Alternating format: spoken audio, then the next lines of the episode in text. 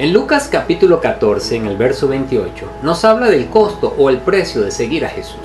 Hay un principio de administración muy simple, muy sencillo, y es que antes de ponernos a hacer algo en nuestra vida, empresarialmente hablando y en la vida en general, tenemos que aprender que hay un costo, a que todo tiene un costo y tenemos que sacar el cálculo de ese costo, en particular cuando hablamos del costo de un buen producto. Definitivamente es necesario tener costos del producto, de la materia prima bien claro, porque simplemente es la forma de poder manejar cuál va a ser el precio de venta y ver cuál es la utilidad, la ganancia que voy a obtener. Y eso es lo que me va a permitir tener éxito en el negocio. Así que el costo es algo que debemos trabajar constantemente. Hay que buscar abaratar costos. El producto a veces sube, la materia prima a veces baja, o sea, hay que estar sacando costos constantemente. Pero yo quiero hablarte del costo emocional o psicológico de ser un emprendedor. Lucas, como te dije en el capítulo 14, verso 28, te habla de la importancia de mirar el costo antes de lanzarte a realizar cualquier emprendimiento o proyecto. En ese verso nos habla del costo de seguir a Jesús y él dice las siguientes palabras. Porque, ¿quién de vosotros que quiera levantar una torre no se sienta primero a calcular los costos para ver si tiene todo lo que necesita para terminarla? No sea que después de haber puesto los cimientos se dé cuenta de que no puede terminarla. Y todos los que lo sepan comiencen a burlarse de él y digan, este hombre comenzó a construir una torre y no pudo terminarla. Ahora bien, tomemos ese principio para nuestras vidas hoy no solo vamos a hablar del costo de un producto, sino del costo emocional que conlleva dirigir una empresa o de emprender. No todo el mundo va a estar dispuesto a pagar el precio que conlleva dirigir una empresa. El emprendimiento tiene un costo en nuestra mente, en nuestros pensamientos, nuestras emociones.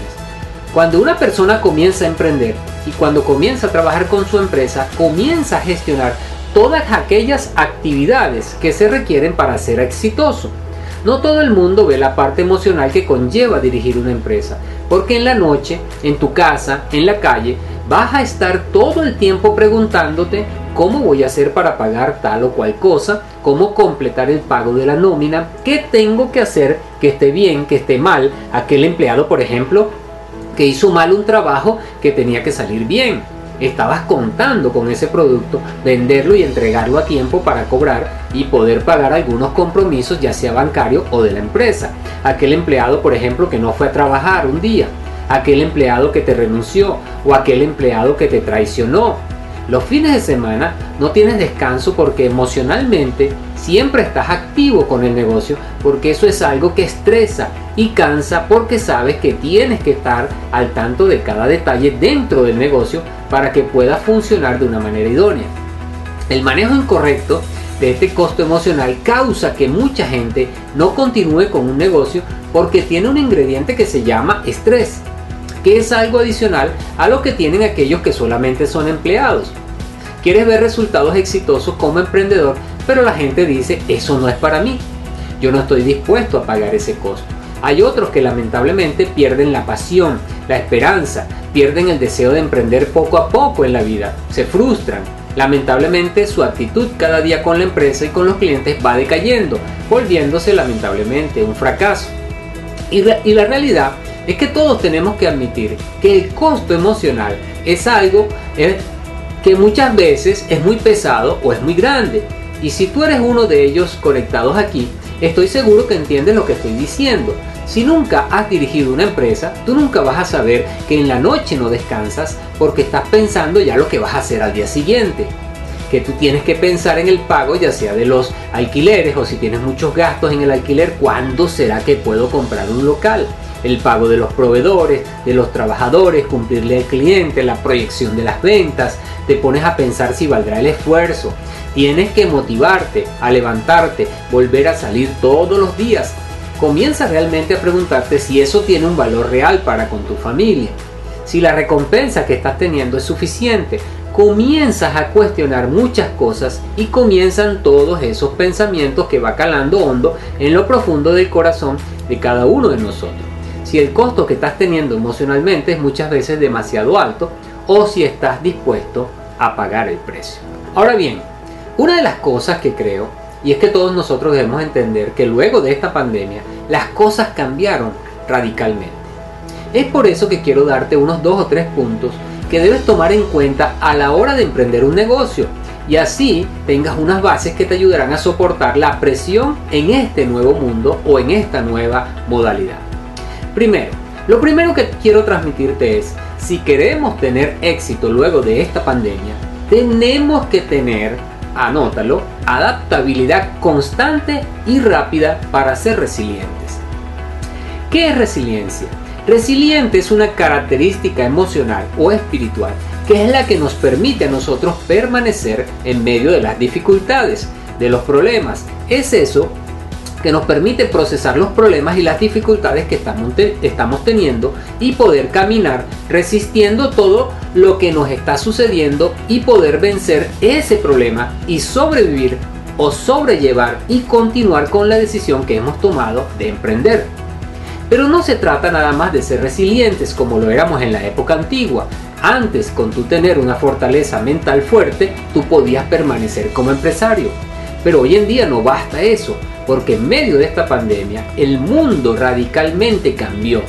No basta entonces con ser resiliente a la antigua, hay que tener adaptabilidad y comenzar a procesar rápidamente los cambios para poder permanecer en el mundo de los negocios. ¿Me está siguiendo la idea? Hace falta que esa resiliencia esté adecuada a estas palabras. Para ser resiliente no basta hoy con simplemente tener la pasión de continuar, el deseo de seguir, la fortaleza de avanzar. Se requiere para ser resiliente y permanecer en el mundo empresarial, pagando el costo emocional de ser empresario, se requiere de adaptabilidad. Es lo primero que quiero que te quede bien claro los empresarios van a tener que adaptarse constantemente a los cambios que vienen, no nada más con los cambios que estamos viviendo hoy día. Y te quiero decir algo, los próximos años van a volver a venir con estas pandemias. Esto fue algo, para mi concepto, que fue creado y ya ellos vieron cómo son capaces de paralizar al mundo.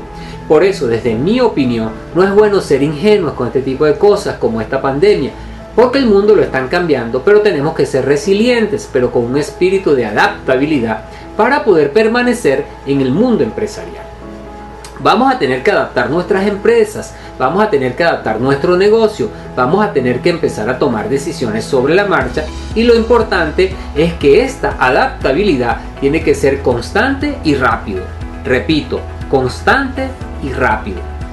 En otras palabras, la norma que vamos a tener en los próximos años es el constante cambio y la necesidad de ser rápidos ante los cambios que vamos a poder experimentar. Y eso es lo que nos lleva a ser resilientes. Si tú te das cuenta de aquellas personas que pudieron hacer esa transición, me refiero por lo menos a alguien eh, de ventas de comida, alimentos, por ejemplo un restaurante, a pasar de esa modalidad de esperar al cliente que llegara, entrar a sentarse y con los mesoneros atenderlos. Si se adaptaron rápidamente a los cambios de poner un delivery, de tener una página, alguien que los pueda contactar por un WhatsApp o una aplicación donde puedan ubicarlos, esas son las personas que pudieron permanecer. Tuvieron que ir a las casas en lugar de esperar a que nosotros los clientes fuésemos a sus lugares. Eso es lo que se llama ser resiliente, pero adaptándonos a la nueva normalidad. Lo importante es que tienes que entender que lo que te hizo resiliente fue que te adaptaste. Pero ahora, después de la pandemia, los cambios van a ser constantes y van a requerir rapidez. Y es lo que va a permitir que nosotros seamos resilientes ante todo lo que vamos a experimentar en los próximos años. Esto es algo que ya no debes olvidarlo nunca esta es la nueva realidad de lo que va a suceder. Así que si quieres ser resiliente, necesitas tener adaptabilidad constante y rápida. Nadie va a pagar el costo emocional. No, vas a no podrás procesar correctamente lo que va a suceder y no podrás sobrellevar la presión emocional de ser empresario si no eres capaz de adaptarte constante y rápidamente a la nueva modalidad del futuro.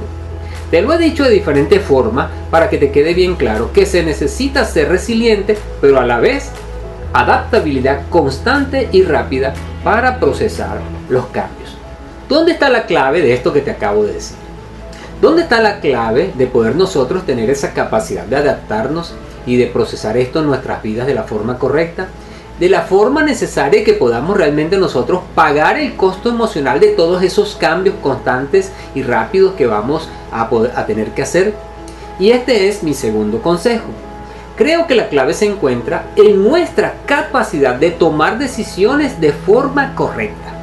Repito, la clave se encuentra en nuestra capacidad de tomar decisiones de forma correcta. la capacidad de una persona de tomar decisiones durante todo este proceso y este tiempo es lo que asegurará que una persona se adapte de forma rápida, de forma constante y que le permite resistir y ser resiliente ante la dificultad de lo que está sucediendo y lo que va a suceder. Es lo que va a permitir que el emprendedor realmente continúe en ese avance. Ahora, el problema es que mucha gente no sabe cómo tomar correctamente decisiones en su vida. Hay mucha gente que lamentablemente, por la razón que sea, no han sido capaces de tener un proceso correcto de aprendizaje en su vida que no le permite realmente tener la manera correcta de tomar las decisiones y poder trabajar correctamente dentro de todo el proceso emocional que vamos a vivir y poder entonces asegurarnos que las decisiones que tomemos realmente nos den los resultados que necesitamos. Quiero darte eh, unos tips que o referencias que estoy seguro te van a ayudar a tomar decisiones de forma correcta. Varios consejos y quiero que entiendas que te van a ayudar a tomar decisiones claves e importantes en tu vida y que vas a tener que tomar para poder adaptarte de una manera consistente y rápida al mundo que estamos viviendo. La persona que no sabe tomar decisiones se desgasta emocionalmente. El desgaste emocional de muchas personas es la incertidumbre de batallar entre varias opciones entre varias cosas. Por eso, fíjate, hay un verso en la Biblia que, que dice que Elías habló con el pueblo en un momento determinado porque tenían una disyuntiva. En Primera de Reyes, capítulo 18, en el verso 21, exactamente dice, y acercándose Elías a todo el pueblo le dijo, ¿hasta cuándo claudicaréis vosotros entre dos pensamientos? Si Jehová es Dios, seguidle, y si Baal es Dios, seguidle. Y el pueblo no respondió palabra. Interesante, ¿verdad? O sea, en otras palabras, Elías les dijo, terminen de tomar una decisión. Dejen de andar divagando entre dos pensamientos diferentes. Entonces, todo emprendedor, todo empresario, siempre está entre una batalla emocional. ¿Qué hago cuando hay un conflicto laboral, por ejemplo, entre dos trabajadores? ¿A cuál de los dos despido? Despido a este, despido al otro, los dos son útiles, pero tienes que tomar decisiones y tienes que aprender a tomar las decisiones correctas. A veces tienes que decidir si vas a comprar un local. Si no lo compras, si inviertes en, comprar un local, entonces vas a paralizar la inversión en maquinaria y equipos y así sucesivamente. Yo recuerdo una oportunidad que tenía que comprar un local, pero tenía que inyectarle también dinero a la empresa. Gracias a Dios se me presentó una oportunidad de comprar un local de una, de una manera impresionante donde la persona me dijo págamelo como tú puedas o como tú quieras. Pero eso son cosas que solamente se le dan a aquellos que creemos realmente en la bendición de la palabra y de las promesas de Dios. Entonces, importante que sepamos tener carácter para tomar decisiones y ahora las decisiones van a ser de adaptabilidad pero a la vez también decisiones dentro de la empresa que tienen que ver con el proceso operativo de la empresa, porque esa es la única forma de ser resilientes. Antes tú establecías, por ejemplo, un plan, hacías un presupuesto para comprar equipos, materia prima, hoy en día no funciona así necesariamente, hoy en día es muy dinámica la relación comercial empresarial, empresarial con los clientes. Antes tú hacías planes a largo plazo y los tienes que hacer más a corto plazo, porque antes lo hacías a 5 años, pero los equipos hay que renovarlos con mucha más rapidez. No sé si me estoy explicando. Eso crea un desgaste emocional, eso es un costo emocional que hay que pagar y se nos hace complicado decidir cuál será la decisión correcta a tomar. Ahora bien, como emprendedor tenemos que entender varias cosas. Si estás tomando nota, primero, Siempre toma tus decisiones basado en los principios espirituales que tú crees. Tú y yo somos emprendedores cristianos, que tenemos convicciones personales. Tenemos que poner los principios espirituales por encima de cualquier otra norma. No importa lo que estés viviendo, los principios morales no son negociables. indistintamente la modalidad que estemos pasando. Por ejemplo, la Biblia también me enseña que el profeta Daniel del Antiguo Testamento lo pusieron a escoger entre servir a los dioses falsos y negar su fe. Y él dijo de ninguna manera, yo nunca me voy a arrodillar ante esos dioses paganos. Sepa usted que aunque me decidan lanzar al horno de fuego, yo nunca voy a negar mi fe, mi creencia. Eso es lo que significa tener convicción en base a su fe. Que nada cambie los valores a través de los cuales tú y yo decidimos. Los valores son el filtro de nuestra decisión. Los valores establecen ciertos parámetros a nosotros como creyentes. Nuestros valores están dados por la palabra de Dios. Así que no podemos permitir que una situación comprometa los valores y principios que dirigen mi ser interior y que sean el compás y guía de mi vida y que me ayuden a manejar los momentos difíciles en la vida. Segundo, aprende cómo es tu proceso personal para tomar decisiones. Y esto es muy importante. Repito, aprende cómo es tu proceso personal para tomar decisiones. Todos nosotros tenemos una forma de tomar decisiones. Por ejemplo, mi esposa es una persona que toma sus decisiones mayormente basado en las estadísticas, en los números. Ella por ser una persona que estudió administración, ha hecho maestría, que ha estudiado eh, muchos cursos que tienen que ver con números, a ella le gusta ver las estadísticas, los números, las ventas, los costos, las proyecciones. Yo yo en cambio soy más una persona de visualización. Yo visualizo, yo tomo mis decisiones basado más en la visualización en el panorama que tenemos alrededor para tomar decisiones. Ella toma las decisiones de una manera más calmada, yo tomo las decisiones más sobre la marcha. Son dos diferentes formas de tomar decisiones. Entonces, analiza cuál es tu forma de tomar decisiones y pon una balanza para poder tomar decisiones adecuadas que te hagan continuar adelante con tu plan. Hay personas que les gusta tomar las decisiones en la mañana porque sienten que su mente está más fresca. Se acaban de, de levantar, se bañaron, se toman un café y meditan sobre el asunto y dejan todo para la mañana. Y otros que toman las decisiones en la noche, porque no quieren dormir pensando en la decisión que tienen que tomar y así cuando se levantan ya tienen una decisión tomada. Son dos formas diferentes de analizar cómo tomar una decisión. Entonces, tú tienes que tener claro cuál es tu forma de tomar decisiones y aplicar esa forma para evitar perder más tiempo de lo necesario y no cometer errores que a la postre te cueste más caro de lo previsto. Tercero, nunca tomes decisiones completamente solo. Y de verdad quiero hacer énfasis en este tercer punto. No es que tienes que vivir consultando a todo el mundo, pero todos nosotros debemos buscar el consejo de otras personas. Por ejemplo, busca el consejo de tu pareja, busca el consejo de mentores que te ayuden a entender, coaches que te ayuden a tomar decisiones, no, necesariamente tú solo. Consulta más cuando son decisiones trascendentales que van a afectar para bien o para mal la evolución o la productividad de tu empresa. El hecho que tú busques el consejo, que busques apoyo de otras personas donde le estás diciendo lo que tú necesitas, no debe ser una excusa para no tomar decisiones firmes. En otras palabras, hay gente que se la pasa buscando consenso en todo el mundo y terminan siendo unas personas indecisas.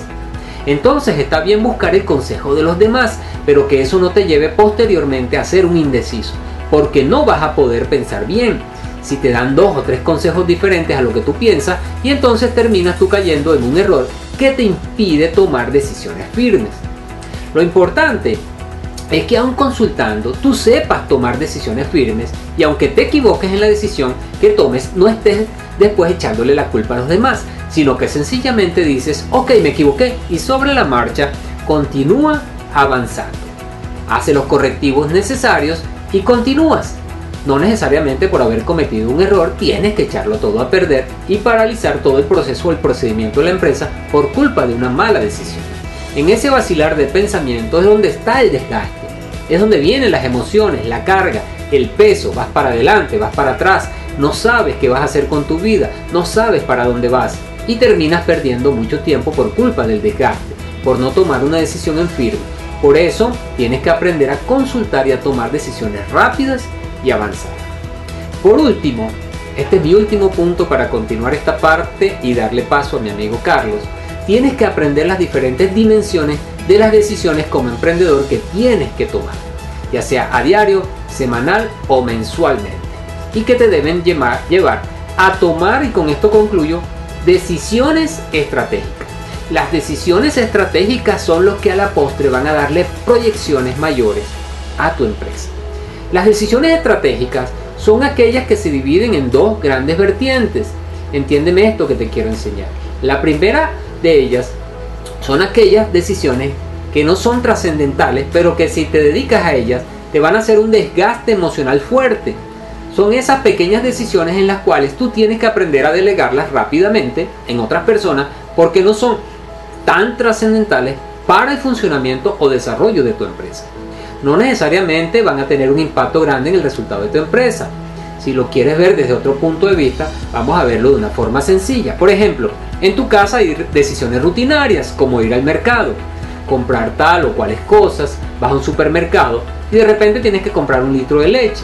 Ahora, si te quedas pensando media hora cuál de los diferentes litros de leche o marcas vas a comprar, allí te estás haciendo un desgaste emocional fuerte y necesario.